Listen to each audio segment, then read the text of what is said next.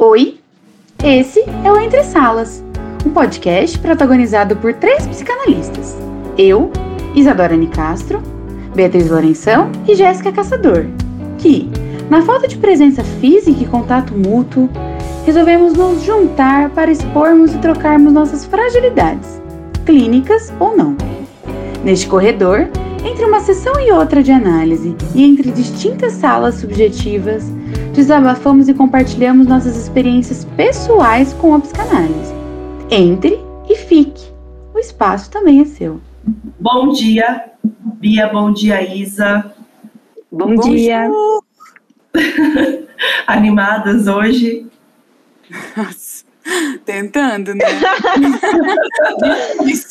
eu até pensei o que, que eu ia responder para essa pergunta. Ai, ai. Ah, eu tô assim também. Hoje a gente vai falar sobre crise e sobre tristeza também. É, tema, tema legal. Tema massa. Laís, o que, que você ia dizer? Eu ia dizer que essa é uma pergunta que eu me faço sempre de acordo com o que meus pacientes me falam, porque é um tal de crise e mais crise e mais crise. Então, é uma crise de choro. Tive uma crise. Daí eu, ah, mas que crise foi essa? Ah, foi uma crise de choro. Daí, ah, eu tive uma crise de fome. Tive Meu uma Deus. crise de sono. Tudo uma crise. E aí eu acho que essa é uma boa questão. Crise de fome eu vivo tendo, às vezes. É uma boa E questão. acho né? que é uma questão interessante para a gente falar aqui hoje. Cri, cri, cri, cri. Vou lá, vou lá. Quando a gente fala crise, me dá a sensação que a gente tira a normalidade da coisa, parece. Parece que é um, por exemplo, essa crise de choro que você falou, Isa. Nossa, parece que é um negócio anormal, um negócio pouco sadio, ter uma crise de choro, quando na verdade, às vezes, cara, você só chorou, assim, tá tudo bem chorar copiosamente às vezes, né?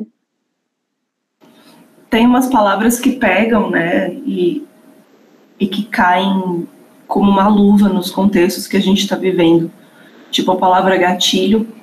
A palavra, palavra gatilho, ela serve para definir muita coisa, assim. Eu escuto bastante na clínica. E a palavra crise parece que toma conta de todas as áreas hoje em dia, né? E parece que a tristeza virou, assim, uma coisa anormal.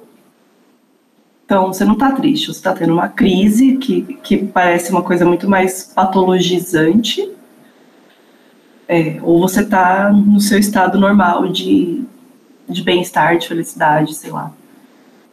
Esses dias eu estava escutando um paciente na clínica e ele estava me dizendo que ele estuda grego, que a palavra crise significa, né, no, no, original do grego, divisão, separação.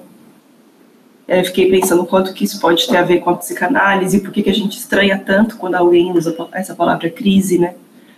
Que quando a gente fala de divisão e de separação brusca, assim, na psicanálise, a gente está falando de uma desorganização, né? Enfim, talvez, talvez nem seja esse peso todo, né, que, que as pessoas estejam utilizando para se referirem às suas tristezas. Ou talvez sim, né? Sei lá. A gente tem que perguntar mesmo. É, eu acho que tem essa coisa é, da, do normal, né? É normal, é patológico, não é? E. Pode ser um novo quadro, né? Normal ou patológico? Podcast.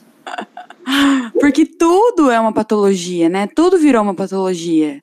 E aí, essa possibilidade de você ficar triste, de você ficar angustiado, de você sentir solidão, né? Essas características e sentimentos e afetos humanos, eles acabam se perdendo diante de tanta, de tanta patologia, assim. E o Birman fala isso, né? O Birman fala de uma burocratização do sujeito. Então parece que a gente vai colocando o sujeito nesses termos burocráticos, né? Já não é tão difícil lidar com burocracia, assim, é, na vida real, ter que reconhecer firma, ter que pagar o vará, não sei o quê. Já não é tão pesado, assim, pra gente fazer. Eu odeio, odeio, tenho raiva, odeio ter que conversar com o contador, odeio ter que organizar essas coisas. A Bia sabe, assim, eu me estresso demais. Eu não sei, não entra na minha cabeça. É uma coisa difícil, assim. E. É crise ou é tristeza? eu quero aproveitar para pedir desculpas para o meu contador, que tem 300 áudios dele que são, estão sem escutar faz duas semanas já. Desculpa, contador. É crise ou é só o contador é, a contabilidade do negócio autônomo, assim, que é difícil demais de resolver. Enfim, e, e aí parece que não bastasse todas as burocracias que a gente tem que lidar, a gente colocou a gente mesmo dentro de uma burocracia, de diversas formas, mas parece que nesse reino aí da saúde mental, ainda mais, assim. E talvez isso, né, Jack, que você estava falando da crise é, significa divisão, né? Talvez, então, a crise seja um momento em que a gente apareça de uma forma mais natural, mais normal, né? Não sei se dá para chamar assim, mas é onde então aparece a nossa divisão. E por que que isso é tão rechaçado pelas pessoas, né? É tão colocado num, em um contexto que é perigoso, que eu preciso me manter longe, né? Porque quando é visto com crise, ele precisa ser tratado, né? O corpo precisa ser tratado de alguma forma. Então, com um remédio, né? Precisa ser colocado dentro dos padrões do normal. E aí, o quem está em crise está não só em sofrimento, mas está fora do normal, está mancando de um pé, né? Então, precisa consertar. Esse é o problema, né?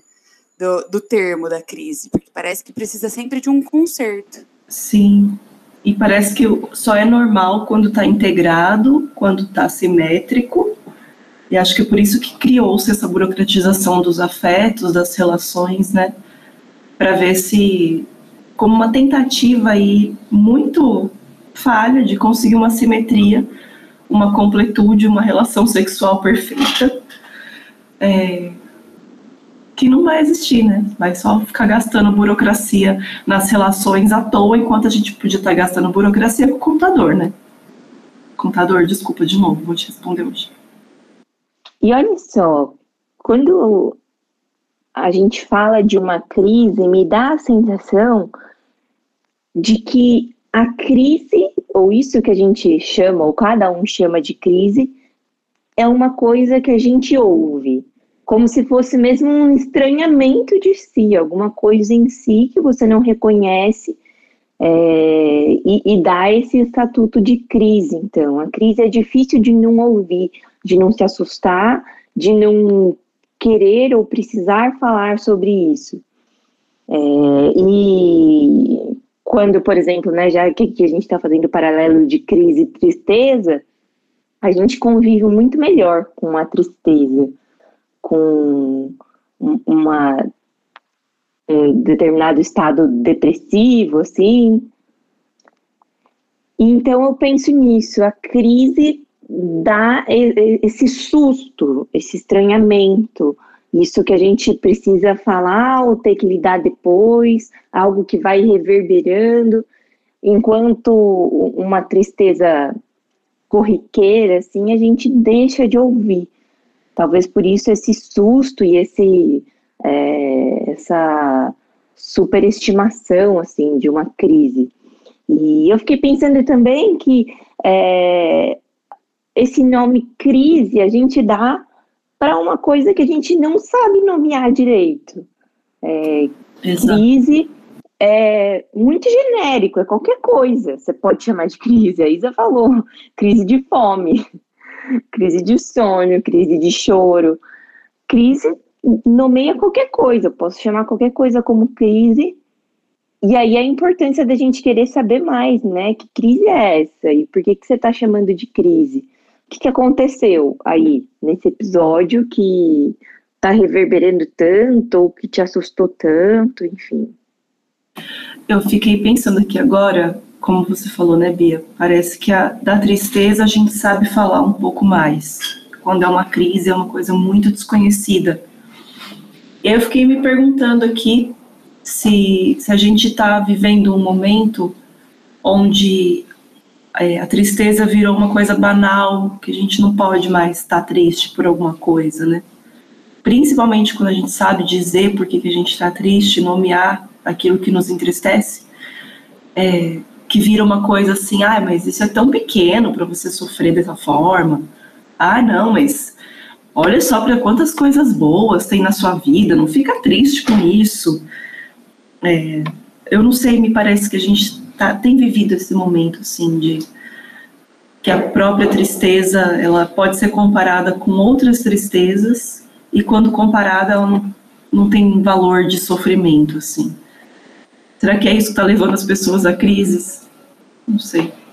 Olha só, para tristeza a gente consegue dar algum direcionamento.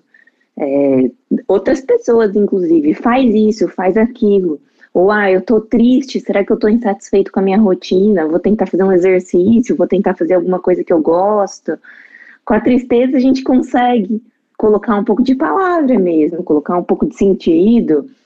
A, agora a crise não, a crise assusta, a crise espanta de um jeito que é preocupante pra gente mesmo. A tristeza a gente consegue dar uma manejada, parece. E aí as, o que fa me faz é, é, pensar que talvez a gente deu um estatuto de crise para as nossas tristezas, para que a gente possa realmente tratar delas e não só dar esses direcionamentos pouco efetivos, talvez. Para algumas pessoas é efetivo, mas quando isso não tem, não encontra uma efetividade na vida, assim, cotidiana, e talvez a gente transforme em uma crise, né? Para que ela possa ser ouvida. É, eu acho que talvez seja realmente difícil sentir essa tristeza, né? Ou essa dor, enfim. E aí a gente cria, a gente coloca isso dentro desse manual, né? Desse DSM, e é crise disso, é crise daquilo. É, dentro de transtornos também, é, para que a gente sinta amparado por um nome. Então, mas na verdade, e aí algumas pessoas me falam assim: ah, se eu souber o que eu tenho, eu vou poder tratar. Mas não é no mesmo. A gente não trabalha do mesmo jeito como em um tratamento médico, por exemplo. Né, que a gente faz exames lá para descobrir o que tem para daí quando acha alguma coisa trata aquilo que está errado para tentar consertar.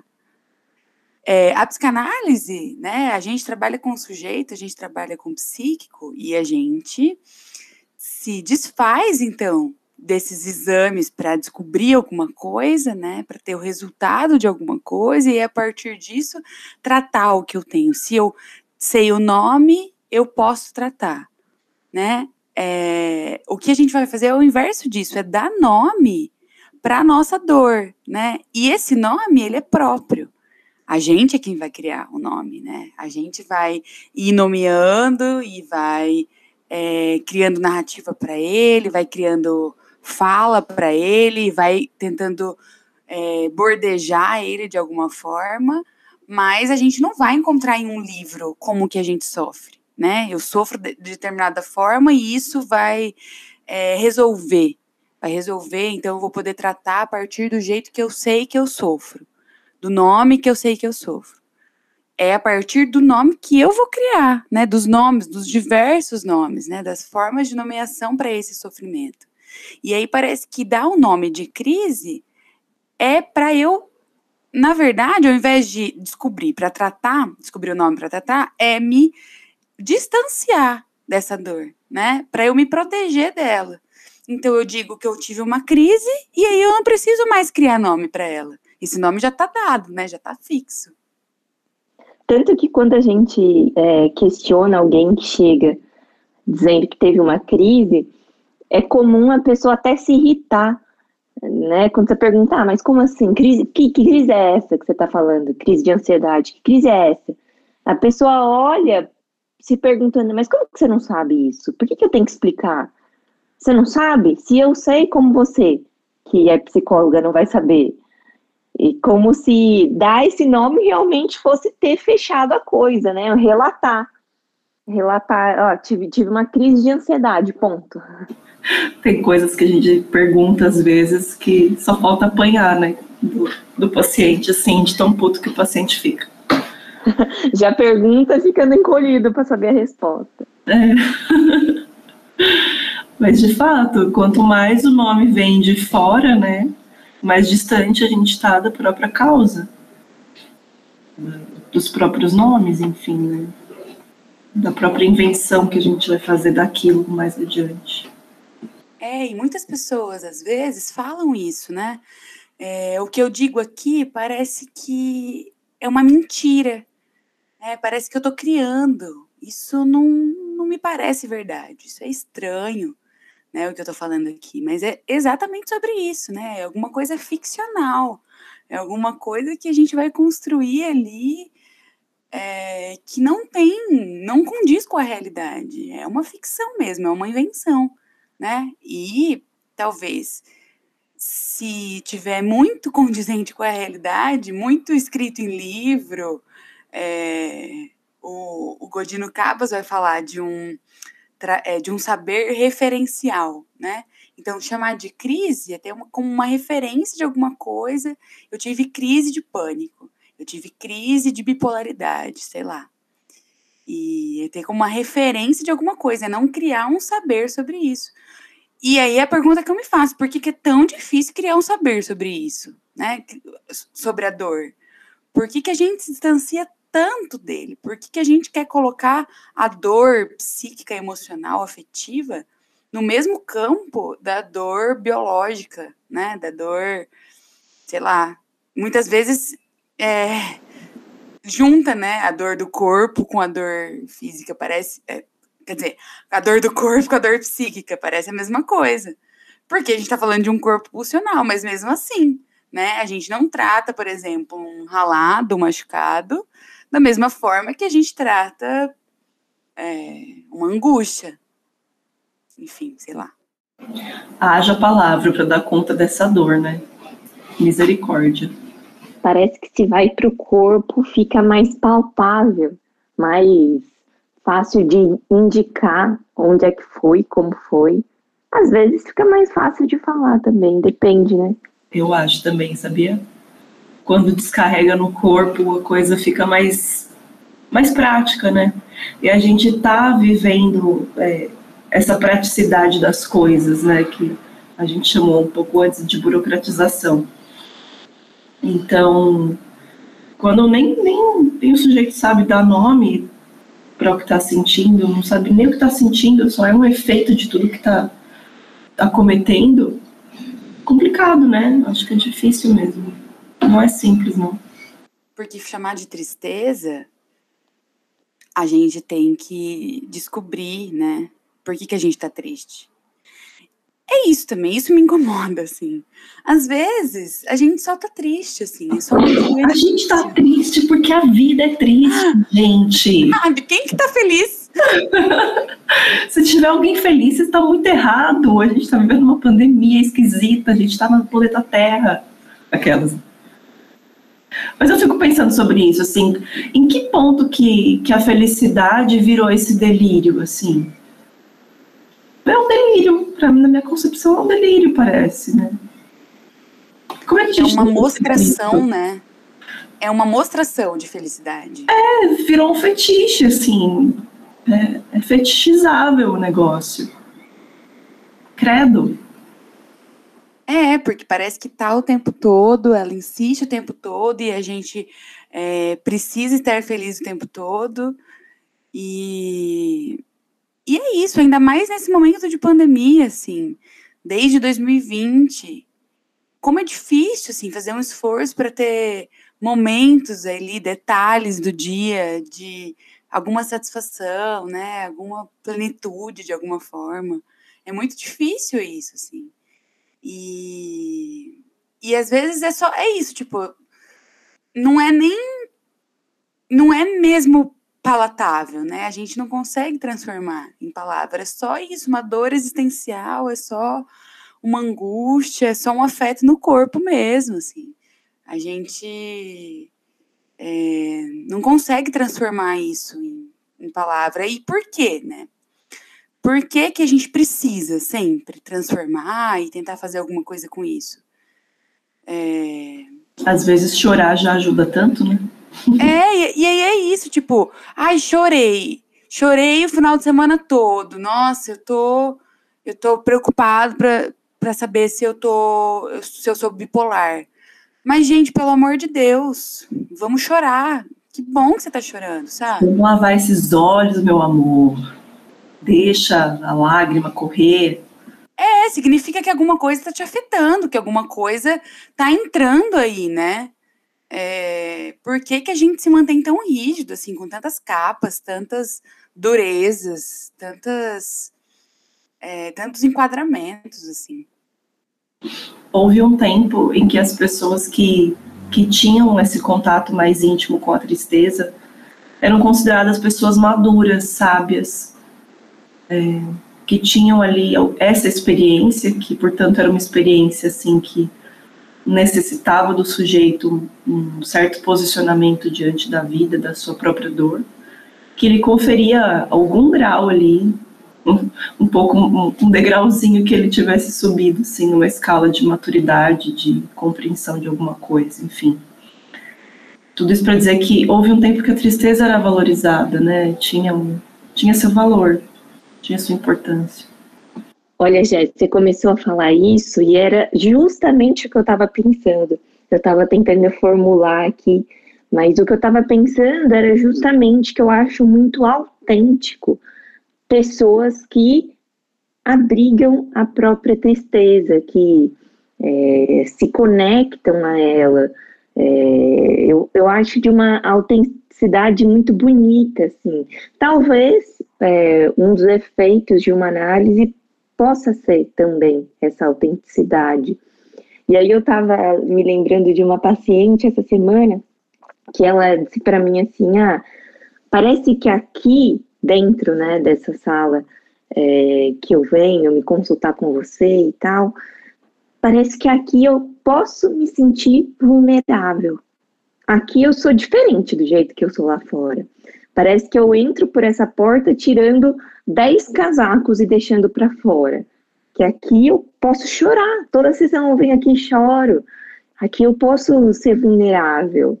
E eu achei isso muito bonito, assim, porque quando que a gente se dá é, esse aval de poder chorar, de poder ser vulnerável e poder ser autêntico nesse sentido? Parece que esses casacos que a gente veste porta fora é, são uma barreira mesmo, uma barreira para a gente entrar em contato consigo mesmo. E não só para a gente também entrar em contato com as outras pessoas. Achei muito bonito isso. E eu acho que se trata de autenticidade também, a gente conseguir entrar em contato e, é, e saber lidar com a própria tristeza, assim, conviver com ela minimamente. Exato, Bia. Eu fico pensando também o quanto que esse fenômeno de depressividade que está acontecendo, né? Cada vez mais pessoas chegam ao consultório dizendo que estão deprimidas. Claro, quando a gente vai fazer ali a investigação de primeira, segunda, primeiras entrevistas, né? A gente vai vendo que não é bem uma depressão estrutural que a pessoa tem, mas ela está passando por um fenômeno de depressão na vida, porque está em busca desse delírio de felicidade, gozo pleno, assim que horror, né? Eu, eu acho que isso é tão triste, tão, tão desesperador quanto uma tristeza sem fim, assim. Mas sabe, quem já viveu um período assim de muita felicidade, não sei se vocês já viveram isso, um período, alguns meses, uma época da vida e tal. Eu já vivi de muita felicidade, assim, plenitude mesmo e tal, mas ainda assim eu ficava, meu, alguma coisa aqui tá errada.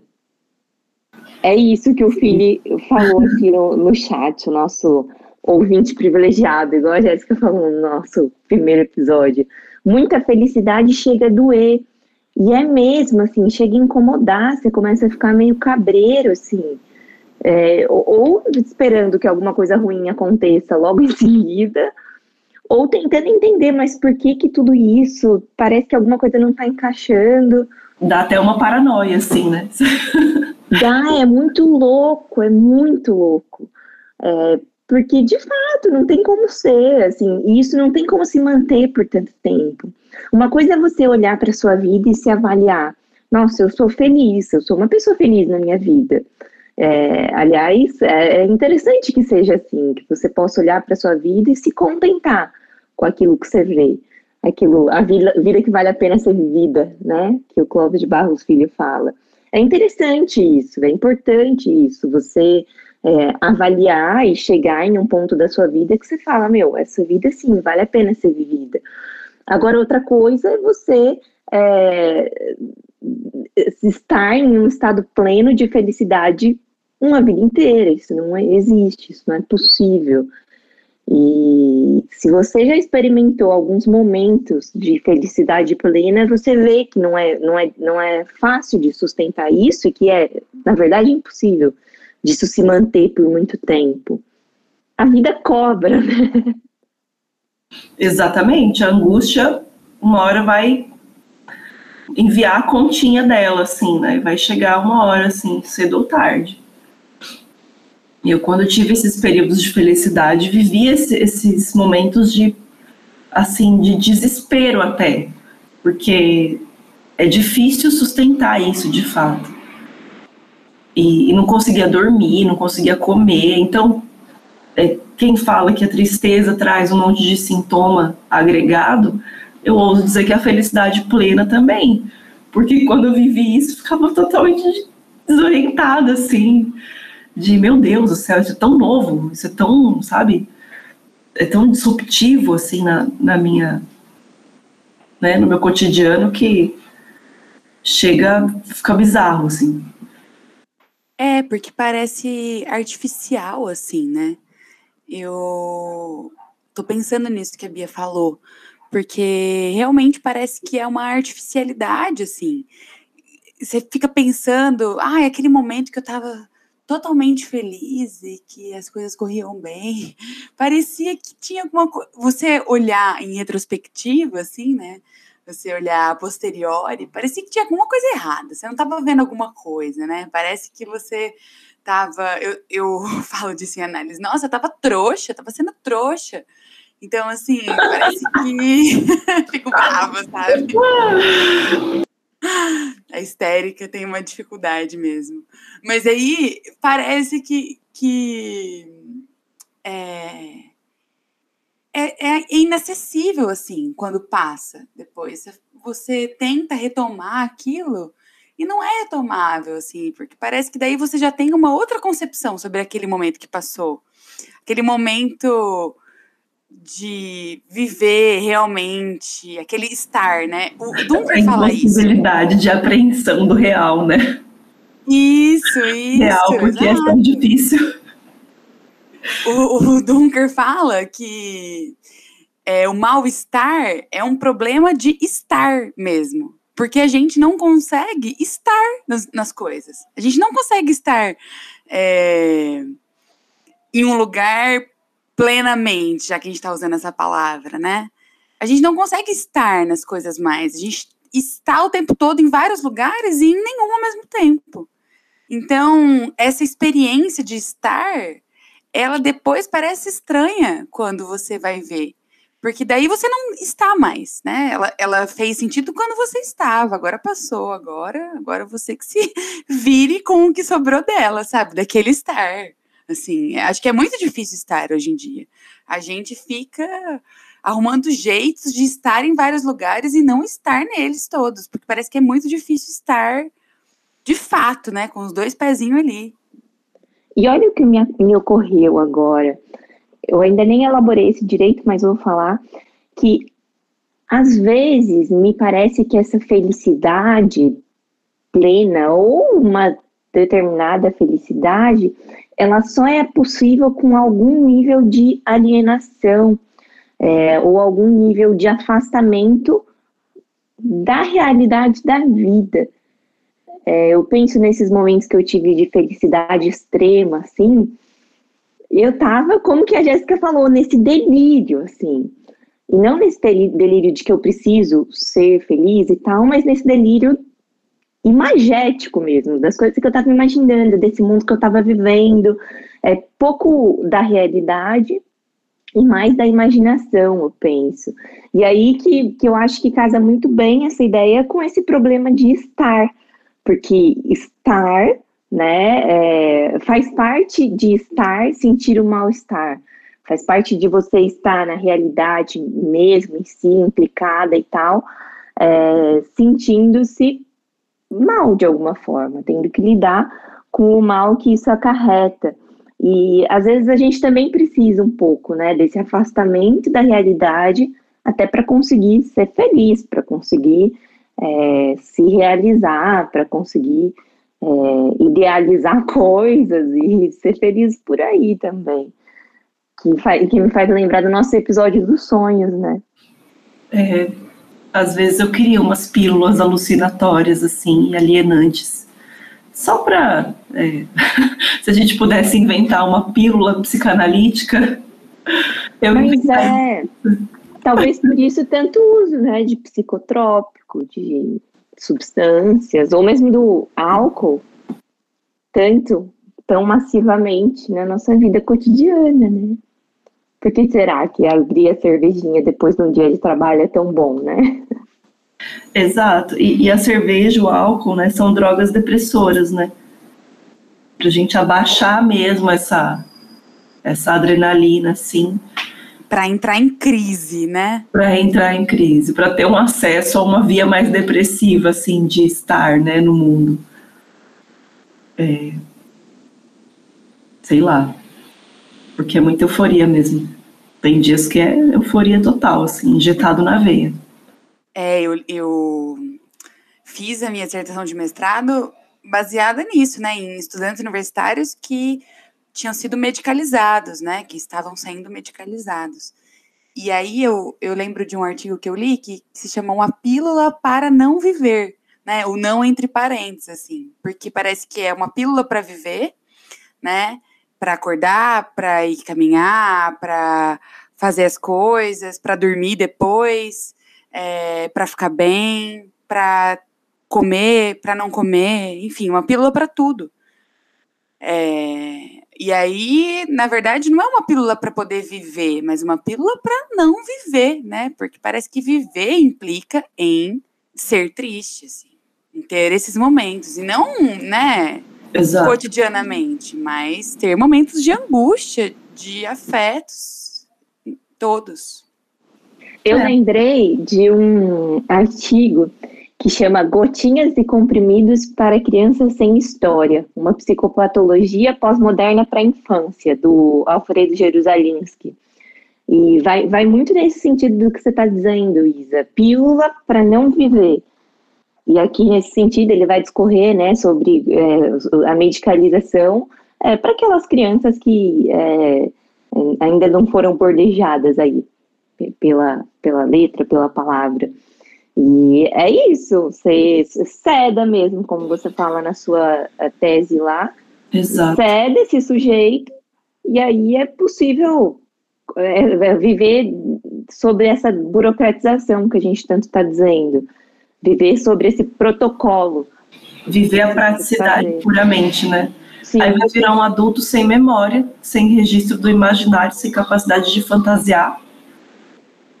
Gente, é tão triste.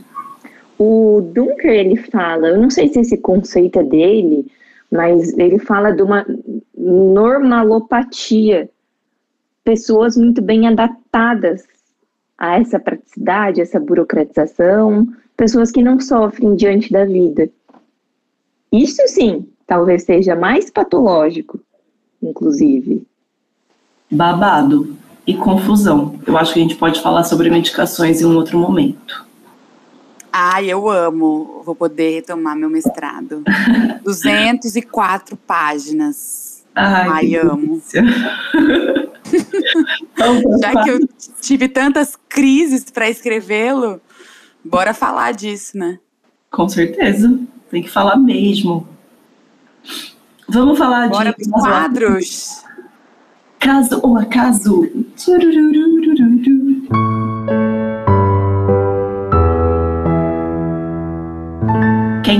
Caso ou acaso? Ai, eu tenho, porque eu li hoje uma notícia sobre um novo nome. Ai, gente, já que a gente tá falando disso, de nomes, né?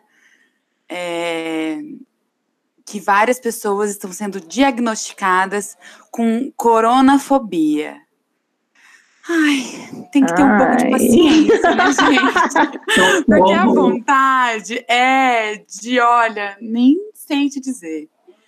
Daí eu vi a a notícia, e aí, nossa, muitos brasileiros hoje estão sendo diagnosticados com coronafobia. Gente, é só medo dessa porra. Exato. É só para ficar em casa, é só para não aglomerar, é só para ter medo mesmo. Agora, tá difícil realmente para muitas pessoas. Nossa, elas estão muito, é, não conseguem sair, não conseguem de fazer nada assim fora de casa. Tá numa noia muito grande, obsessiva e tudo mais. Mas não precisa criar um nome para isso. Ai, Fala pois é. do que, que tá o seu sofrimento. Para de criar nome, fobia para tudo. Que inferno! Ai, tudo é homofobia. Nossa, eu tô cansada, cansada disso. Ai, eu tenho fobia disso, eu tenho fobia de parede. Meu, vai pra puta que pariu, sério. Exato. Esse, esse coronafobia é o. Entendeu? Olha o nível da coisa. Não deveria ser uma patologia, gente. Sabe? Se, se os, se os bolsominions não tivessem se aglomerando, todo mundo na motociata da puta que pariu que o Bolsonaro fez lá, entendeu? Esse, esse nome não seria cunhado, porque esse nome seria a regra. Todo mundo tem que ter coronafobia pra ficar em casa. Tô com ódio, gente. Desculpa. É, eles colocam uma fobia tipo caso Hans, sabe? Ai, agora coronafobia é tipo caso Hans. Ai, fobia de cavalos. Ai, nossa, ah, pelo amor de Deus, me esquece, sabe? Para de criar nome, para de criar manualzinho, é só um acaso. Essa merda, a gente tá quase dois anos nessa merda. E assim, se todo mundo tivesse coronafobia, a gente não teria, sei lá, quantos mil mortos por dia. Que inferno! Vocês colocam como uma coisa de tipo, nossa, ai, é horrível ter coronafobia. Gente, é isso que tá salvando vida hoje em dia. Que saco. Pois Ai, é. E tem gente que tem coronafobia antes do coronavírus. E tenho dito. Mas é isso, colocar nome demais, categorizar demais é, é um desserviço, é contraproducente demais. Muito, muita burocracia, muito nome e pouco, pouca palavra. Ai, Exatamente. gente, entrei em crise. Vocês não fazem ideia. Tá tirando, a- tô até tirando a blusa, deu calor aqui. Crise. Chega Cada vez, cada vez mais puta, Isa. Cada dia mais ódio habitando É essa isso. pele. Com E ódio pra Bia? sobreviver. Você tem caso a Nossa, caso? depois desse meu caso a caso é tão sem graça que eu fiquei. Você tem um caso a caso mais hardcore assim, Jéssica? O meu, nossa. Olha, não Manda sei o se é seu, ai, você tá com caso ou acasofobia, Bia. Pode falar. Ai, ai. Vai, Bia, eu vou mandar o meu. O meu vai ser bem aguinha com açúcar também. Ah, então tá. Bom, então, o meu caso a caso, eu tava lembrando agora que aconteceu, assim. Eu, eu ainda não sei avaliar se é um caso ou se é um acaso, mas enfim. Eu me lembro que eu tava num congresso de psicanálise, isso no início da graduação, primeiro ano, sei lá. E, aliás, inclusive saudades, que quando a gente ia em congresso, a gente saía pro coffee break, assim, e sempre tinha aquela mesa de um livreiro vendendo os livrinhos e tal, dos assuntos tratados, de outros autores, outros psicanalistas. Eu adorava aquilo, que misturava comida e cheirinho de café e uma mesa cheia de livro lá para você se aventurar. E estava numa dessa, fui, cheguei mais perto ali da mesa dos livros e tal, e teve um livro que me chamou a atenção. E peguei ele na mão, comecei a folhar, e aí eu resolvi comprar ele. E olha só, Isa, a hora que eu olhei para o lado, você estava comprando o mesmo livro que eu. Você estava Ah, no primeiro ano. Que É. livro! Não acredito! Já vou falar, você vai, você vai rir. Ah. E aí li esse livro e tal, comprei. Ele ficou por muito tempo na minha estante. Eu não. Comecei a ler lá no primeiro ano, achei dificílimo, larguei mão. Depois, mais uns anos mais tarde, assim, eu voltei a ler. Até que teve um dia que a Isa postou esse livro lá nos stories. E ela postou e deu para ver bem assim o nome da autora do livro. A hora que eu vi de quem que era esse livro, gente, vocês não vão acreditar. Então, pelos stories da Isa, eu vi quem era a autora desse livro, que eu tinha comprado, tinha lido, tinha deixado na estante, e a autora era nada mais, nada menos do que a minha analista. Meu Deus.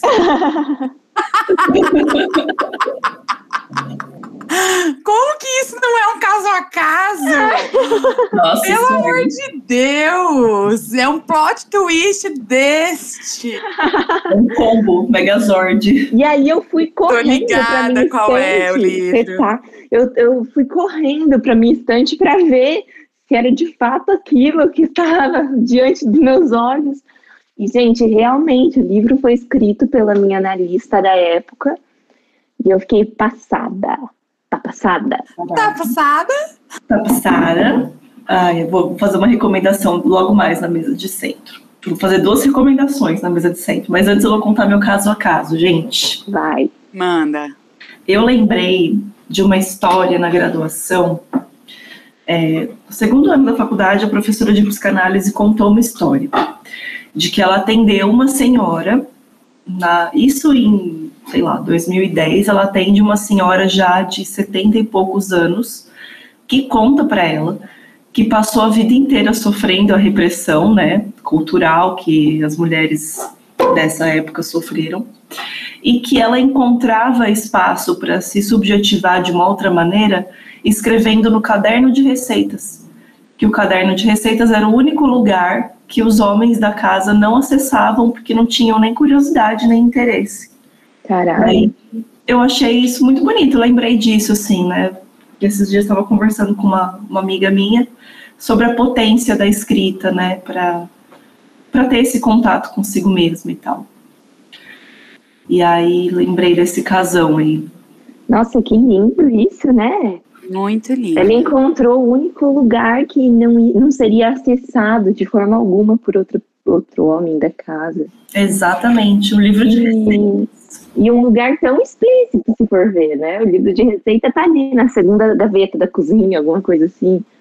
Sim, Tá ali para qualquer um acessar, mas é justamente um lugar que nem ninguém acessaria. e fica já, né, aquela coisa. Eu, para mim, comida é afeto. Então, uma coisa toda totalmente relacionada na outra. Isso, mas essa sou eu dando sentido para coisa, né? Eu acho, mas eu acho que esse é um belo de um caso, hein? É, nossa, eu achei lindo. Lindo demais. Mesa de centro.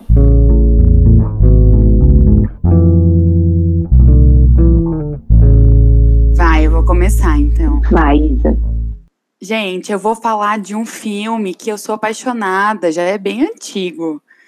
É, mas eu vi uns recortes dele esses dias e eu lembrei de falar aqui. É, que é o Beleza Americana. Vocês já assistiram? Nossa, esse filme é foda demais. Ai, eu nunca assisti. Nossa, Bia, você precisa, já que a gente está falando de crise, tristeza, etc. É um filme muito, nossa, eu sa- e ele é longo, assim, né? E eu saí pensando tantas coisas e, e tem uma parte que é tão bonita que é a parte do, da sacola voando que ele ele vê como uma dança, assim. Eu, eu me arrepio só de falar. É lindíssimo. Se você nunca viu até hoje, vai lá e veja, porque dá para ser muito analisado pela psicanálise, beleza americana. Eu acho que é um bom filme para a gente ter essa dimensão da, da força motriz do desejo, assim, da pulsão, né? A partir daquele personagem principal e tal. Exato. Bem é foda. isso mesmo. E você, Bia? Uma das suas indicações aí. Eu vou indicar o livro que eu citei aqui, então, que é o A Vida que Vale a Pena Ser Vivida, do Clóvis de Barros Filho e do Arthur Menu, Me- Meut, eu acho que ele chama, pesquisei aqui no Google para ver certinho. É um livro muito gostoso, eu gosto muito da, da forma como o Clóvis escreve e fala, porque eu, inclusive, fui assistir a palestra dele sobre o tema desse livro, e é um livro muito gostoso, assim, é um livro que faz a gente refletir e, é um livro até certa medida simples de ler, mas é um daqueles livros potentes, assim, sabe? Que te que você leva ele para a vida, assim. Então acho que vale a pena. Eu adoro esses livros que têm poucas palavras e são assertivos, assim. É, eu vou fazer duas indicações de mesa de centro. Pode, gente? Pode isso? Claro pode. Você pode tudo, mulher. Eu queria primeiro indicar um Instagram que é de uma pessoa que eu conheci, que é psicanalista também, ele chama Bruno Vivas. O arroba dele tá como sintoma com TH underline. É, Ah, eu adoro! é muito bom, né? Ele manda muito bem, assim, nos, nos Reels, ele faz uns vídeos legais também. Muito massa. Como que é o arroba dele? Fala de novo. é sintoma com TH underline. E também vou indicar o livro do Christian Dunker, Uma Biografia da Depressão, que é um livro bem facinho de ler, bem gostosinho para quem é leigo na área. E é isso, aproveitar que a gente está falando de crise ou tristeza, né? Fica já a recomendação. Temos um episódio. Adorei. Temos. Temos o nosso episódio. Agora é o momento de ficar triste. de cindir as coisas. Gente, eu confesso que tava difícil de falar no começo, assim. Nossa, eu tava Sim, angustiada de falar sobre crise ou tristeza, mas aí vocês me alegraram, olha só. É Às vezes é só ilusão. às vezes a gente tira leite de pedra, ou leite da tristeza também. Mas é um dos efeitos de falar, né? A gente vai se aproximando, aproximando, exala o ódio e depois termina rindo. Ah, eu amo. Ai, gente, esse é um espaço, viu, que eu tenho usado muito para exalar o ódio. Desculpa aí os ouvintes. Com tristeza. alto de voz. O filho, nosso produtor, mandando um ordenhão da tristeza. Ai, é sobre isso, ordenhar essa merda toda. Vambora. É Beijos. Cuidem-se. Tenham coronafobia. Por favor, cultivem. Cultivem a tristeza e a dor. E esse foi mais um episódio do Entre Salas. Estamos no Instagram, no arroba Entre Salas Podcast. E sempre que quiser nos enviar mensagens, questões, desabafos e até injúrias por lá, fique à vontade. Contamos com a produção de Fili Faria e a edição de áudio de Fili Faria e Matheus Carone. Até o próximo Entre Salas.